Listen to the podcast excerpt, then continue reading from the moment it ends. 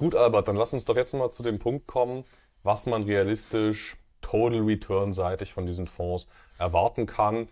Einmal isoliert und dann vielleicht auch in Kombination mit so einem ACWI-Portfolio, was dann ja das Praxisrelevante ist. Gut, also die Renditen sind halt eben aktienähnlich, aber unkorreliert. Das heißt irgendwo schon 6 und 9 Prozent äh, pro Jahr. 2022 war natürlich ein Mega-Jahr für die Fonds. Da haben die zwischen 10 und 50 Prozent gebracht. Ich habe hier mal einen mitgebracht, den, den Winton Trend. Der hat eben, äh, weil man das auch gut recherchieren konnte, seit Auflage ähm, 7,1 äh, Prozent eben gemacht. Jetzt müsste ich mal gucken. Ähm, der Winton ähm, ist äh, ja ähm, sozusagen, da ist ja wieder die Diskussion auch bei diesen Trendfolgefonds immer, die gibt's, ähm, kommen wir gleich noch auf in verschiedenen ja, Ausführungen immer. Also die viele sind einfach gestartet eben ähm, in nicht in dem klassischen Fondsmantel, sondern in einem anderen juristischen ähm, äh, Konstrukt. Also die Strategie hier diese 7,1 Prozent Langfriststrategie, die ist 1997 äh, halt von Winden gestartet worden. Das Produkt selber gibt es seit 2018. Also du siehst, ähm, da muss man immer gucken, bei den Fonds kommen wir gleich noch drauf, wann ist der Fonds sozusagen in seiner Usage-Form gestartet und äh, gab es den eben schon vorher in, in irgendwelchen anderen juristischen Vehikeln, die dann sozusagen nur für Großanleger ähm, erwerbbar waren oder die eben äh, in, in einer Struktur waren, äh, wie sie in den Jersey-Inseln oder so angeboten werden. Ähm, das ist halt das, das nächste Thema an der Geschichte. Also sechs bis neun Prozent. Aktienähnlich unkorreliert und ähm, wenn du das, ähm, wie soll ich sagen, die Zukunft ist ja unsicher. Ziel ist es eben, wenn du es mit dem ACWI oder mit überhaupt mit, mit anderen Anlageklassen kombinierst, dass du halt einfach ähm, dann, wenn eben es in deinem Portfolio hoch hergeht, wenn es halt alles ziemlich äh, äh, divergent ist, dass du dann ähm, deine Volatilität minderst. Es ist kein Versprechen auf exorbitante äh, ähm, Renditen. Also ähm, meine persönliche, ich habe das ja selber, meine persönliche Erwartung ist einfach schlicht ergreifend, diese Rendite langfristig zu bekommen, aber eben mit weniger Schwankung. Fertig. Mhm. Und an welcher, an welcher Börse bekommt man die entsprechenden Positionen? Ja, das ist jetzt eben ähm, bisschen die Schwierigkeit. Die sind eigentlich fast alle nur offshore handelbar, also will sagen in der Schweiz. Das ist das eine. Und das andere ist, ähm, dass sie eben dann auch noch oft daherkommen mit Mindestanlagevolumina ähm, von 50 bis 100.000 Euro. Ausnahme ist der ähm, von der ähm, der Blue Trend von ähm, Systematica. Den kriegst du bei CapTrader ähm, ab 10.000 Euro. Das ist halt einfach, dass die halt äh, äh, äh, ähm, gar nicht so scharf sind auf Privatanleger und dass das halt alles auch eben Konstrukte sind. Die müssen ja eine Strategie fahren, ja. So und ähm, beim ETF äh, rinne die Kartoffeln raus aus den Kartoffeln, na gut, dann hast du halt einen Market Maker, der löst halt die Baskets dann auf, verkauft die und fertig. Aber ähm, die müssten dann ja sozusagen ähm, wenn die, wenn die halt starke Mittelzuflüsse und starke Mittelabflüsse haben, ähm, müssten die ja dann auch immer jeweils ihre und dann vielleicht zum ungünstigsten Zeitpunkt ähm, äh, äh, Positionen halt ähm, eliminieren mitten irgendwie im Trend. Und äh, deshalb äh, legen die halt auch eher Wert drauf, dass die Leute da langfristiger dabei bleiben, ähm, beziehungsweise eben, wenn du halt diese größeren Tranchen hast, hofft man halt einfach auf erfahrene Anleger, die dann eben länger mit dabei bleiben. Das ist so ein bisschen auch der, der Hintergrund der ganzen Geschichte. Für die Zuschauer habe ich auf jeden Fall eine gute Nachricht. Es gibt auch das eine oder andere Produkt, was deiner Definition der Trendfolger entsprechen müsste. Und das mhm. kann man sich auch andienen lassen. Also über den Umweg der, des mhm. Short Puts oder der Call-Option kann man sich auch das ein oder andere Produkt selbst besorgen. Ich vermute mal, dass ihr da über eure Vermögensverwaltung noch eine breitere Palette anbieten könnt. Ja, ja ich möchte jetzt nochmal zurück auf diese drei Produkte, die du angesprochen hast. Also da musst du halt gucken, diese ETFs, das ist halt der, der DBMF, der CTA, also der DBF ist ja praktisch von IMGP, DBI Managed Future Strategy. Das ist halt, der hat das Kürzel DBMF.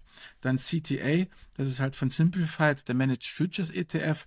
Und KMLM, das ist von äh, Mount Lucas da, äh, Managed Futures Index Strategy. Da gibt es zwei Probleme mit. Das eine ja die relativ geringe Laufzeit, also zum Beispiel hier der jüngste im, ähm, im Bunde, der CTA, der gibt es erst seit dem 3. Juli 2022.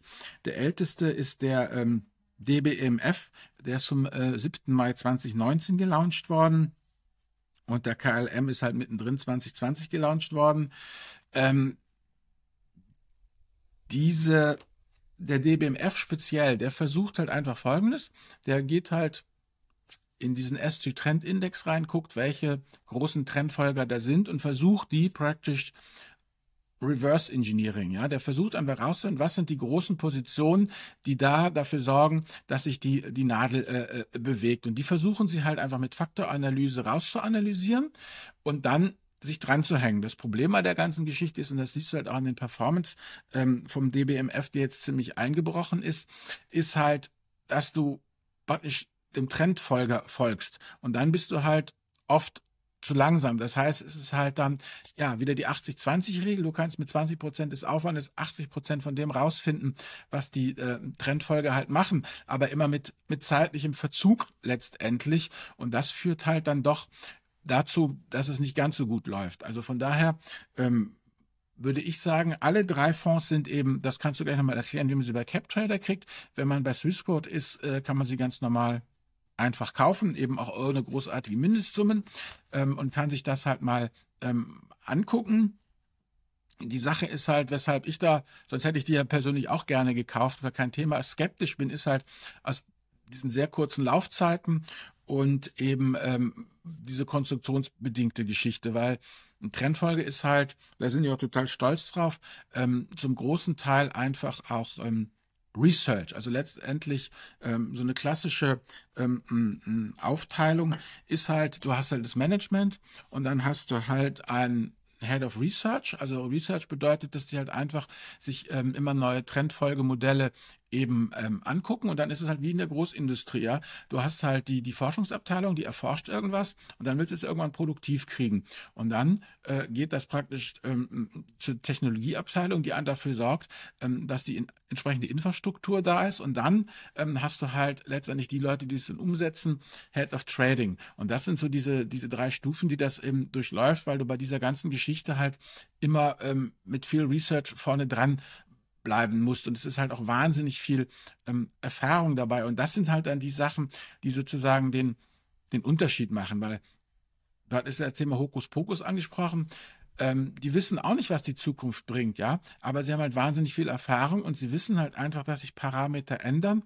Und ähm, zum Beispiel Winden die waren da auch mal ähm, in, einer, in einer ziemlichen Crash-Situation und haben halt dann ähm, ziemlich federn gelassen und haben daraufhin halt ähm, letztendlich ähm, sich einen Algorithmus gebaut, der eben auch diese Sache mit einbezieht, äh, wenn halt Korrelationen komplett auseinanderfallen. Und so sind sie dann eben ähm, durch die äh, äh, äh vergleichbaren Situationen 2013 und 2023 mit viel geringeren Verlusten gemacht. Also was die letztendlich machen, die Fonds, und das ist halt eben die operative Exzellenz, ja.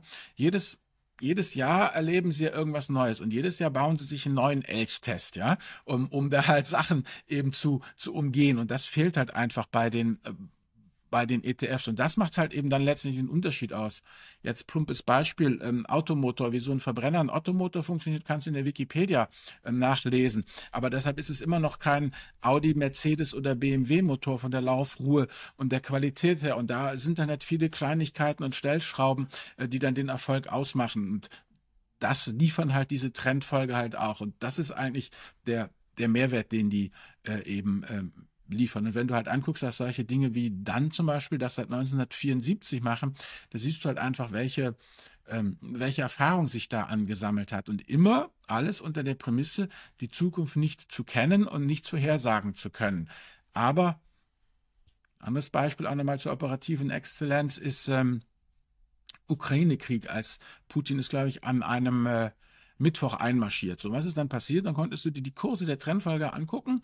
Die stiegen schon die ganze Zeit, weil die Kriegsgefahr wurde immer höher und die wurden immer äh, äh bärischer eingestimmt, aber die Hoffnung stirbt zuletzt. Sie hatten noch immer noch ein paar Sachen, die long waren. So, okay, an dem Mittwoch war dann klar, das kannst du alles vergessen. So, und was ist jetzt passiert? Jetzt ist am Donnerstag, am Freitag, waren die ja sozusagen zu einem kleinen Teil noch falsch positioniert, die Trendfolger. Ja, haben also die Algorithmen noch nicht gesagt, alles auf Short drehen, aber jetzt alles auf Short. Und was dann halt passiert ist, und das ist halt einfach pure operative Exzellenz. Die haben halt dann am Donnerstag und am Freitag ihre ganzen Milliarden von Long auf Short gedreht und am Montag gingen die Preise gingen die Kurse dann wieder nach oben, weil sie sich dann komplett neu positioniert hatten. So, und jetzt überlegt er halt einfach mal, die Leda Braga halt eben von diesem äh, äh, äh Blue, äh, äh, Systematiker Bluttrend hat halt gesagt, ähm, Trendfolger bedeutet, dass du innerhalb von 48 Stunden zwei Milliarden Euro, Dollar, äh, Schweizer Franken, ja, von Long auf Short oder zurückdrehen kannst. Und das ist halt einfach eine Geschichte, das musst du halt erstmal können, solche Summen irgendwie äh, auf den Märkten so zu verpacken, dass es dir nicht selber die, die Kurse ähm, zer, zerstört. Und das ist eigentlich das, was dahinter steckt und was dann es ihnen überhaupt ermöglicht, diese, diese Gewinne zu machen, ja, oder wenn du halt eine große Position hast, ähm, wie kommst du so in die Märkte, dass du dir nicht selber die Kurse nach oben kaufst, ja, also weil du halt sozusagen eine übermäßige Nachfrage erzeugst, da musst du auch deine Tricks und Schliche kennen. Und das ist halt einfach Erfahrung letztendlich. Und das finde ich halt schon sehr, ähm, sehr spannend. Also wie gesagt, zu kaufen ich äh, äh, denke mal, diese, diese Systematik der Blutschritt, den kann man sich bei, ähm, bei CapTrader kaufen. Die anderen kriegt man äh, bei Swissquote oder eben jetzt ähm, die ETFs, wenn man da einfach mal einsteigen will, ähm, sich die ausprobieren will, äh, äh, wie das überhaupt äh, funktioniert und sich anfühlt, dann kann man sich halt die, die drei nochmal eben äh, ins Depot legen und, äh, und kaufen. Wie gesagt, gut. Und natürlich klar, eben, ähm, wer noch mal was wissen will zum Thema, welche Fonds jetzt in der Dr. Mitwoll Invest Vermögensverwaltung, da wo ich auch mit dran beteiligt bin, drin sind, der geht einfach auf die Democratic Alpha Seite und lädt sich das Factsheet runter. Da stehen die alle drin äh, mit den WKNs und ist überhaupt keine, kein Geheimnis. Und auch das, was im äh, SG Trend ist, das kann man sich auch über das SG Trend Factsheet runterladen und hat dann eben auch die ganzen Produkte da, wenn man da mal selber einsteigen will. Aber jetzt erklär mir doch nochmal, wenn ich jetzt diesen ETF bei CapTrader, das habe ich ja ausprobiert, Recherche hier auf unsere, äh, unser kleines Video hier und äh, mir wurde immer gesagt, dass ich die nicht kaufen kann bei CapTrader, weil eben nicht die nötigen Papiere vorliegen. Welche Hintertür hast du denn jetzt erspäht, dass ich doch noch drankomme? Na, ich sehe schon erstmal jetzt nach deinem kleinen Einschub mit der Vermögensverwaltung, ich sehe schon die Kommentare. Der Finanzvisier macht das ja nur, um sich zu bereichern. Da muss ich ja immer, weil wir uns ja jetzt auch ein bisschen kennen, Albert, immer ein bisschen schmunzeln. Wir kennen ja auch die Margen, die man macht mit Finanzprodukten. Ne? Das ist ja, also ich, ich denke, ich kann da auch für dich sprechen, dass da dein Haupthintergedanke bei dem Projekt nicht äh, persönliche Bereicherung ist. Oh, also oh, doch, klar, doch, ist sie. Ist paar Euro verdient man immer gerne. Nee, nee, nee, ne? ist doch, nee, aber, das ist ja keine Bereicherung. Nee, nee, die Bereicherung liegt ganz woanders. Pass auf, jedes gute Startup ist doch eigentlich gegründet worden von Leuten, die gesagt haben, scheiße, das müsste es mal geben. Warum gibt es das ja. nicht? Das war bei mir das Gleiche. So, ja. wie kommst du denn an diese Dinge ran? Ich habe das doch gerade eben erzählt. Ja, du kaufst sie an der Börse und an der Börse und 25.000 hier und 100.000 da. Und erstmal da reinzukommen ich bin da Mitglied geworden. Also ich habe zusammen mit den Jungs die Dr. Mitwoll Invest gegründet, um selber für mich als Privatmann an dieses Zeug ranzukommen. Das ist die Bereicherung. Die Bereicherung war, dass ich 2022 das Zeug im Depot hatte und diesen ganzen gruseligen ETF-Absturz, ja, depotmäßig nicht mitgemacht habe. Also es geht hier erstmal um mein, um unser persönliches Familienvermögen, ja, wie wir, wie wir das besser schützen. Und da stecken die Nullen drin. Nicht, wie du sagst, das kannst du ja gerne nochmal ausführen, diese, das bisschen, was wir damit, die paar Basispunkte, die wir da mit der Vermögensverwaltung machen, äh, kannst du vergessen. Also es ist eine Mischung aus, ich will es für uns als Familienvorsorge privat haben und ich bin einfach abenteuerlustig und vielseitig interessiert. Nee, es, äh, es war eigentlich auch nur ein kleiner, kleiner Scherz, aber ich höre das ja, ja auch immer mal wieder. Äh, der macht das ja alles nur fürs Geld. Also ich meine, klar verdient man irgendwo noch ein paar Euro mit, aber äh, gerade bei dir ist mir das auch aufgefallen. Ähm, der, der Hintergedanke ist halt oft ein anderer, aber hm. viele, viele missverstehen das leider. Aber jetzt nochmal zu zwei anderen Punkten von dir. Ja. Ich will jetzt hier gar nicht den, den, den Democratic Alpha Rechtfertiger spielen. Hm? Ähm, zwei andere Punkte. Zum einen der der DBMF, du hast den jetzt ein kleines bisschen unter den Tisch gekehrt. Ich habe den mal gebacktestet und der kommt ja auch im Total Return, inklusive Ausschüttungen, Ausschüttungen gibt's, äh, kommt er auch auf 8% pro Jahr. Ne? Das ist ja, auch wenn es vielleicht kein optimales Konstrukt ist, trotzdem ein ansehnlicher Gesamtertrag, der unkorreliert ist. Ähm, das dazu, der kommt leider für meine Strategie nicht in Frage, weil der nicht jährlich, also nicht mindestens halbjährlich ausschüttet. Der schüttet recht inkonsistent, manchmal halbjährlich, manchmal jährlich aus. Ähm, von daher kommt er nicht in Frage, aber an sich ein ausschüttendes, unkorreliertes, gut rentierendes Produkt, was man sich über die, jetzt kommen wir zu der Andienung, was man sich über die Andienung holen kann, ähm, ist eigentlich ganz einfach. Das ist, zum einen könnte man das in Form einer Limit Order machen. Also man könnte sich eine Limit Order einstellen. Man macht es bloß nicht über die klassische Limit Order, sondern man nimmt eine Put-Option. Das klingt viel komplizierter als es ist. Das kann man sich in der CapTrader App einfach raussuchen. Man gibt das Limit an, zu dem man das Wertpapier haben wollen würde, wenn es bis zum Tag X in drei Wochen um ein Prozent, sagen wir mal, gefallen ist. Das ist wie eine Limit Order, die dann automatisch zu einem gewissen Stichtag verfällt mit dem großen Unterschied, dass ich für diese Limit Order auch noch bezahlt werde. Also ich mache das mit einem ganz, also mit einem relativ kleinen Teil meines privaten Portfolios, weil ich da auch nicht jede Position direkt kaufen kann, habe ich jetzt erst diese Woche eine, äh, wieder eine Limit Order erstellt mhm. und ähm, das ist dann mal durchaus ein Prozent in Bezug auf den Kapitalstock, den du in einem Monat als Warteprämie erhältst. Also das ist auch nicht uninteressant, äh, wie man da vergütet wird dafür, dass man auf Andienung wartet. Das ist mhm. das eine, also die Limit-Order-ähnliche Variante über die Put-Seite.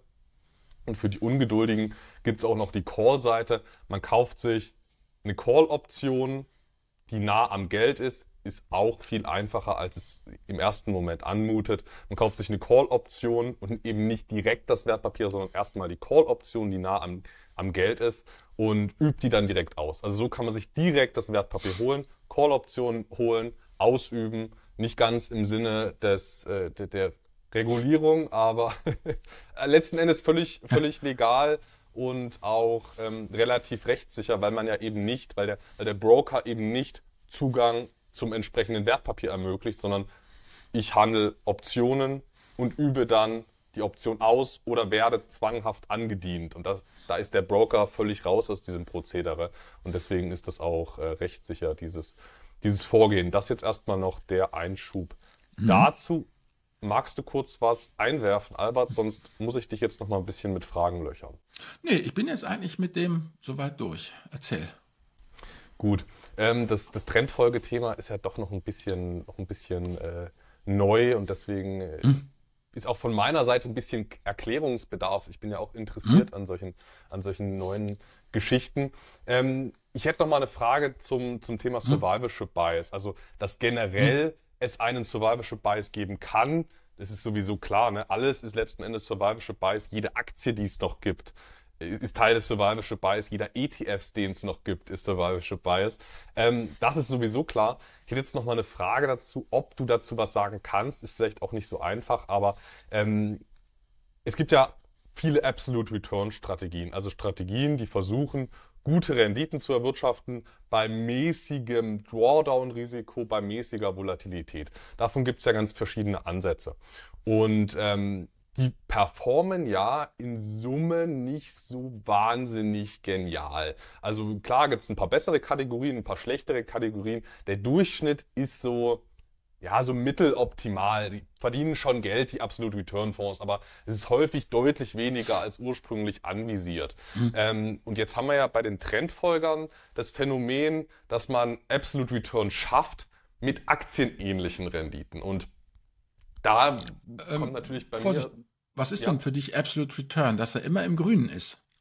Nö, äh, Absolute Return ist ähm, aktienähnliche Renditen, also 6, 7 Prozent, 8, 9 Prozent vielleicht, wenn es gut läuft, mit mäßiger Korrelation und mäßigem Drawdown-Risiko. Nee, nee, so nee, nee, Drawdown, nee, nee, eben nicht. Return Fonds gemanagt. Okay, aber das sind sie ja nicht. Die haben ja schon böse Volatilität, die gehen ja schon rauf und runter, die verlieren ja auch schon ordentlich. Sie haben macht's halt unkorreliert.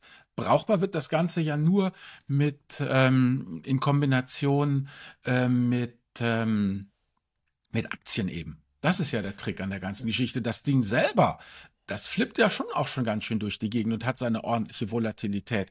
Nur es performt halt unkorreliert zur Aktie. In Kombination wird halt ein Schuh draus. Also für sich alleine haben die auch, guck mal, zum Beispiel die Dekade von 2000, also, was war das, von 2010 bis mehr oder weniger 2020 oder so. Das war eine ganz schreckliche Dekade für die äh, Trendfolger, weil ja jeder Trend von der EZB gleich niedergeschlagen und ersäuft wurde. Das war mühsam.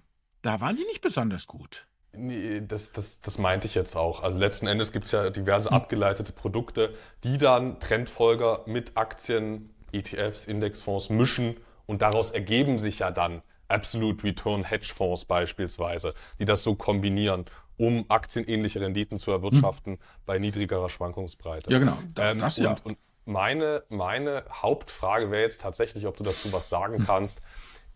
Ist vielleicht die Trendfolge an sich als eine Absolute Return Strategie schon wieder Teil des Survivorship Biases?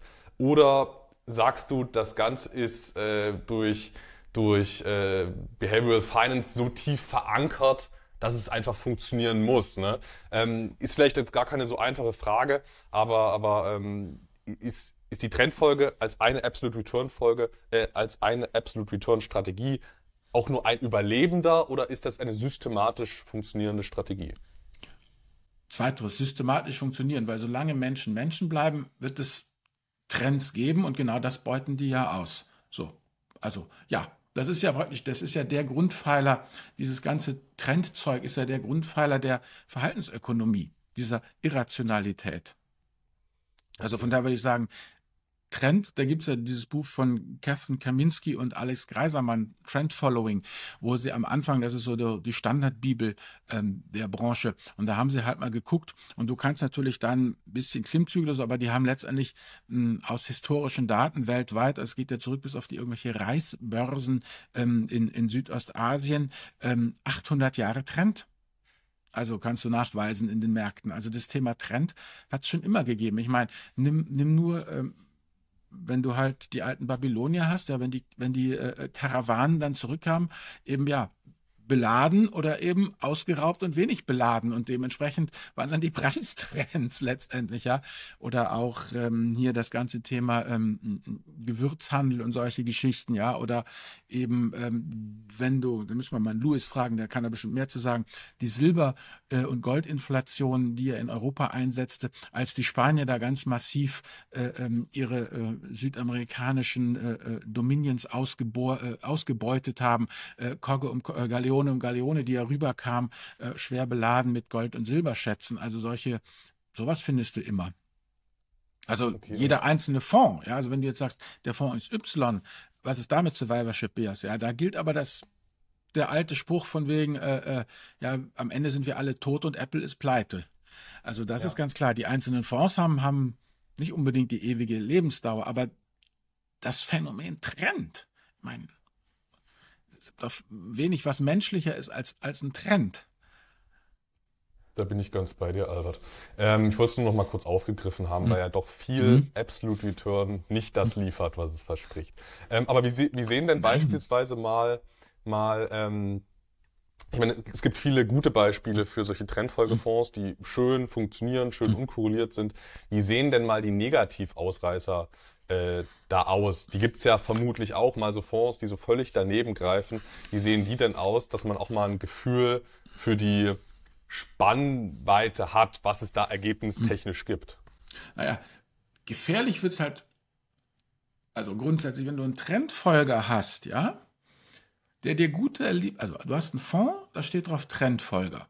Und diese Trendfolgefonds liefert dir gute Ergebnisse, selbst dann, wenn es eigentlich keine ausgeprägten Trends gibt. Da musst du misstrauisch werden. Also, das Wicht, also, würde ich sagen, das, was total wichtig ist bei Trendfolgern, ist, du musst eine Führungscrew haben mit Rückgrat, die sich diesem Thema, ähm, äh, wie soll ich sagen, Asset Drift da widersetzen, die also nicht sagen, ja, okay, es gibt jetzt wenig Trends, wir nehmen jetzt diese komischen, weißt Absolute Return Strategien oder dieses äh, Beta-Zeug, wir sammeln irgendwie mit irgendwelchen Optionsstrategien noch Geld ein, weil uns sonst die Kunden von der Fahne gehen, sondern du musst halt stur heil ähm, das durchsetzen und du musst halt auch eben dann letztendlich Kunden haben, die sagen, ja, wir verstehen das, wir wissen, dass es ähm, kein tolles ähm, Trendfolgejahr jetzt war, weil es kaum Trend war. Deshalb habt ihr nicht besonders performt. Das macht nichts. Eure Zeit wird schon wieder kommen. Das heißt, die sind einfach auch darauf angewiesen, auf eine langfristige Betrachtung. Und wenn das halt von Seiten der großen Kunden nicht gegeben ist, dann äh, verlieren die natürlich massiv an Assets und dann werden sie halt irgendwann weich, einfach um zu, zu überleben. Also du brauchst einfach Leute, deshalb haben wir uns halt in, für solche entschieden, wie dann von 1974, ja, oder wenn du dir einfach ähm, anguckst hier ähm, die ähm, Crable, die gibt es seit äh, 1987, sitzen in Los Angeles. Ähm, dann hast du halt ähm, eben andere Fonds, die sind um die, um die, äh, auch schon hier genau, warte mal, wen habe ich denn hier? Die Leda Braga, gut, der Fonds ist von 2015, aber die äh, äh, äh, Leda Braga, die managt schon seit 2004 Trendfolgefonds. Also du brauchst einfach Leute mit, mit, äh, mit ihrer Erfahrung und Warnsignal immer, wie gesagt, ja, ein Trendfolgefonds, der gute Ergebnisse bringt, wenn es eigentlich keine gescheiten Trends gibt. Da muss man immer drauf Ausschau halten. Bei, bei CEFs, nur mal so als, als hm. äh, Beispiel, gibt es ja, also mich würde wirklich mal interessieren, wie so, wie so Worst-Case-Szenarien aussehen, weil bei Closed-End-Funds gibt es ja beispielsweise sehr offensive, die versprechen irgendwie 10, 11, 12, 13, 14 Prozent und mhm. leveragen sich extrem, haben zwei Drittel Fremdkapital und dann wundern sich alle, wenn sie im Shutdown-Crash über 90 Prozent verlieren und nie mehr auf die Beine kommen. Ne? Das ist ja so Worst Case bei ausschüttungsstarken Vehikeln, hm. einfach strukturell extrem offensive Produkte, die ich nicht mit der Kneifzange an, anfassen würde. Aber das sind ja so Beispiele, wenn es so richtig daneben geht. Äh, minus 90 Prozent und steigen nie wieder, weil zu stark gehebelt. Gibt es solche Fälle auch im Bereich der Trendfolge? Mir ähm, sind jetzt keine bekannt, aber es gibt garantiert welche, weil das genau das, was du ja sagst. Wenn du halt dann auf dem falschen Fuß erwischt wird, weil du eben keine reine Trendfolge gemacht hast, dann gehst du halt im Crash genau wie die Aktien unter. Hm. Genau das. Dann hast du, dann zeigst du nämlich auf einmal diese Unkorreliertheit nicht mehr und äh, hast dann äh, äh, eben und kommst dann eben auch ganz schwer hoch, weil du dann halt deine ganze Strategie kaputt ist und deine, das kannst du ja besser sagen, wenn du diese Optionsstrategien hast, wo du halt einfach dann immer der Pennies vor der Dampfwalze ein, äh, einsammelst, wie es so schön heißt, dann ähm, ist auch viel vom Kapital zerstört und dann sind die auch ruiniert. Also das ja. ist das Entscheidende halt, um, um da solchen Leuten auch nicht aufzusitzen. Also dass okay. du einfach deine Unkorreliertheit verlierst dadurch. Und hast du, hast du vielleicht eine Erklärung dafür, warum, ähm, warum Trendfolgefonds trotz der augenscheinlichen Attraktivität. Also es erscheint ja auch mir als attraktiv und das Konzept ist ja auch verständlich. Das, äh, die Rendite kommt aus einem nachvollziehbaren Grund und die ist auch aus, ja. aus einem nachvollziehbaren Grund unkorreliert, diese Rendite. Mhm. Das ist erstmal klar. Hast du dafür einen Erklärungsansatz, wieso die dann noch so relativ unbekannt sind in Europa sowieso bei den Privatanlegern zumindest und selbst in der angelsächsischen Welt, ich lese ja, wenn ich was lese, hauptsächlich irgendwas auf Englisch, selbst da sind sie ja weitgehend unüblich. Und auch die Assets, die jetzt von ETFs hm. verwaltet werden, sind ja auch eher, eher mager. Hast du da eine, eine Hypothese? Also das eine ist natürlich, dass die, das Auszahlungsprofil psychologisch den meisten Menschen gegen den Strich geht. Du hast halt viele kleine Verluste und dann immer wieder diese großen Gewinne. Aber psychologisch ähm, machen wir ja keinen großen Unterschied zwischen großen Gewinn und kleinem Verlust. Verlust ist Verlust und Gewinn ist Gewinn. Du brauchst ja eben diese zweieinhalb Gewinne, um einen Verlust auszugleichen. Das zweite ist, dass die halt sehr theoretisch abstrakt sind. Das sind halt einfach unsexy Produkte. Ähm, die Menschen, die das machen, sind meistens MINT-Leute, weil du hast da eben Astrophysiker werden gern genommen, weil die können mit riesengroßen Datensätzen umgehen. Informatiker sowieso, Elektrotechniker auch, weil die halt sehr gut in Mathe sind, Mathematiker sowieso. Also sind also diese Art Menschen. Die sind nicht besonders kommunikativ äh, äh, begnadet.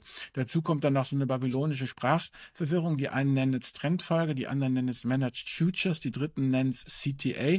Das ist alles furchtbar spröde. Und das dritte ist eben, ähm, dass eben, hier sind wir Privaten, hat man wieder privilegiert, ähm, das Halten eines Trendfolgefonds ähm, auch äh, für dich ein Karriererisiko darstellen können, wenn du halt eben so ein, ähm, in der Stiftung oder im Pensionsfonds bist. Ja, also wenn du halt dann im Vorstand ähm, von, von so einer Stiftung zum Beispiel sitzt und ähm, es geht darum hier, wie verteilen wir unsere Assetklassen, dann wirst du halt ähm, immer wieder eben ja Quartale haben, wo halt dein Trendfolgefonds nichts bringt, ja. Und ähm, wenn du dann halt jemanden hast, der nicht das Portfolio als Ganzes betrachtet, sondern zeilenweise, das ist mal der erste große Fehler. Und wenn du dann noch jemanden hast, der quartalsweise drauf guckt, gibt es diese Studie, dass irgendwie die Fondsmanager also wenn du irgendwie äh, fünf oder sechs Quartale in Folge negativ hast, dann schmeißen sie dich halt raus, ja. Ähm, und genau dann äh, äh, bist du rausgeschmissen, wenn's, wenn es am wichtigsten ist. Es ist ja schon Kalpers, da diesem kalifornischen Pensionsfonds passiert, die ja eben ähm, auch ihren Risiko eben äh, letztendlich war halt kein Trendfolgefonds, aber so ein Fonds, der halt auf katastrophale Ereignisse ansprang, den haben sie ja kurz vorm Corona-V rausgeschmissen und haben dann fürchterliche Verluste erlitten. Und hätten sie das Ding behalten, wären sie äh, sauber durch die, äh, aus der Sache rausgekommen. Also es ist einfach eine abstrakte Sache, die unsexy ist, die erklärungsbedürftig ist und die dir im Falle eines Falles auch noch äh, die Karriere kaputt machen kann. Du brauchst einfach, und deshalb werden die jetzt immer populärer, weil jetzt halt einfach Leute nachwachsen, die halt eben in diesen ganzen Geschichten geschulter äh, sind, eben dieses ganze Thema Unkorreliertheit äh, jetzt immer mehr in die breite äh, äh, äh, Masse geht und man immer mehr Verständnis dafür hat.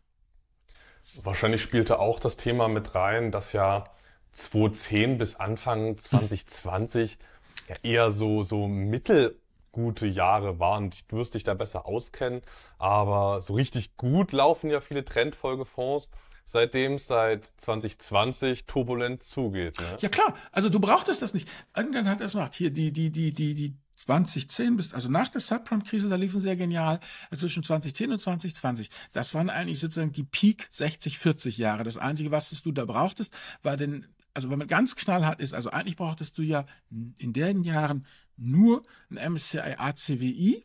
Wenn du noch besser performen wolltest, dann brauchtest du eigentlich nur ein MSCI World. Noch Nasdaq. besser performt hast du, wenn du den Standard Poor's genommen hast. Und am allerbesten hast du performt, wenn du stumpf, stumpf über die zehn Jahre die Fangaktien gehalten hast und das war's. So. Ähm, und äh, das ist halt, diese zehn Jahre kommen halt so schnell nicht wieder. Das war halt eine ganz besondere äh, Situation halt mit diesem Quantitative Easing, wo halt einfach Geld ohne Ende in die Märkte gepumpt wurde. Und wenn du dir jetzt mal Ray Dalio und seine, äh, äh, äh sein neues Buch anguckst, der prophezeit ja eher, dass wir jetzt halt in Turbulenz turbulentere Phasen kommen und dann kommen, glänzen wieder andere Anlageklassen halt. Also dann hatten wir ja auch schon von 2000 bis 2010, das waren ja zehn miese Jahre für die breit diversifizierten großen Aktienindizes. Also das mhm. kommt alles wieder. Ist wahrscheinlich wie mit den Rohstoffen. Ne? Äh, zehn Jahre lang nicht besprochen, weil es nicht so ja. gut lief. Und jetzt sprechen wieder alle drüber, weil es gut lief. Aber gut. Ähm, wie würdest du denn, wir müssen ja auch ein hm. bisschen auf die Zeit achten, Albert, wie oh. würdest du denn nochmal abschließend solche, solche Trendfolgefonds äh, gewichten? Also angenommen, man möchte jetzt mal einen ersten Fuß in diese Trendfolgetür bekommen und man möchte vielleicht hier mit dem DBMF arbeiten als Einstiegsprodukt. Was ist denn da dein, dein Gusto in puncto Gewichtung? Was ist da vertretbar? Was ist auch psychologisch durchhaltbar? Wie sind da deine Erfahrungswerte? Also grundsätzlich, alles ist neu. Ich würde erstmal mit 2,50 Euro anfangen und mir das Ding einfach mal angucken. Das ist irgendwie sinnvoll, was im Depot tun kann, diese gesamte Anlageklasse, sage ich immer nichts unter 10 Prozent, weil sonst, sonst lohnt sich das halt einfach nicht. Dass eine Anlageklasse unter 10 Prozent hat, dann rührt sich auch nichts im Depot. Ähm, es gibt dann eine ganze Menge Studien auch, wo halt dann eben diese klassischen Monte Carlo Tests gemacht wurden, wo man halt eben genau gesagt hat, weißt du eben, ich nehme jetzt hier ähm, äh, äh, ähm, ein, ein klassisches Aktien-Anleihen-Portfolio und mische dazwischen ein und 99 Prozent Trendfolge dazu. Einfach diese ganzen hypothetischen Simulationen, die man dann halt immer durchführt und guckt, ähm, was es bringt. Und da kommt halt raus, dass das Optimum also je nach Studie, also ähm, du kannst bis zu 50-50 gehen, also 50 Prozent Trendfolge, 50 Prozent ähm, das klassische Zeug.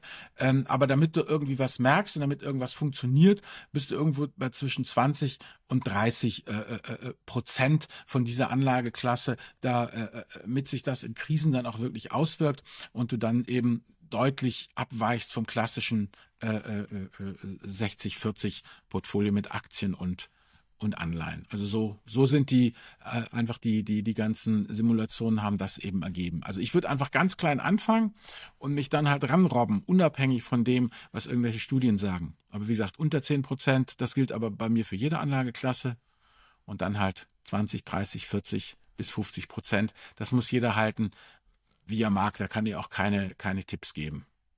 Hm, die Gewichtung der Gesamtstrategie ist ja das eine. Das sehe ich ja ähnlich wie du. Um einen Impact zu haben, muss es auch eine gewisse Gewichtung haben.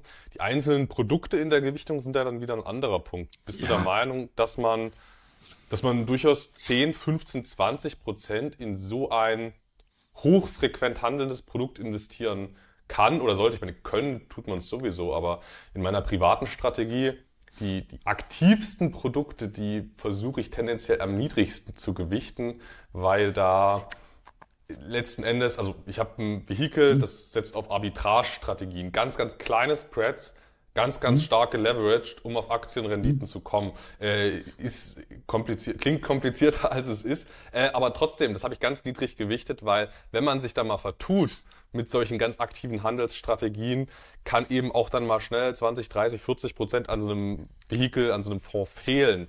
Siehst du da auch so ein Risiko? Versuchst du da auch in so einem Trendfolgebereich dann wieder zu diversifizieren über einzelne Manager?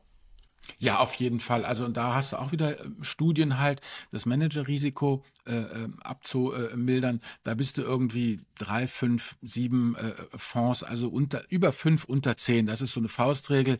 Äh, und das Ganze dann auch eben gleich verteilt, diese naive Diversifikation, also einfach eben eins durch N-Diversifikation und dann bist du fertig mit der ganzen Geschichte. Ja, so würde ich das Alles machen. Klar. Das klingt erstmal plausibel soweit. Gut, Albert, dann mhm. danke ich dir hier dafür, dass du ähm, dich so zu dem Thema so umfassend nochmal geäußert hast. Und dann würde ich sagen, hören wir uns wieder beim, beim nächsten Mal, wenn wir mal wieder was Ausschüttungsstarkes besprechen. Genau, ja, weil ausschütten tun die ja nicht viel, das ist wahr. Gut, ja, meine Lieben, dann vielen Dank, dass ihr so lange dabei geblieben seid. Anton, danke für die ganzen Fragen und dann sehen wir uns beim nächsten Mal. Also, tschüss. Bis zum nächsten Mal, Albert. Mach's gut. Ja, ciao.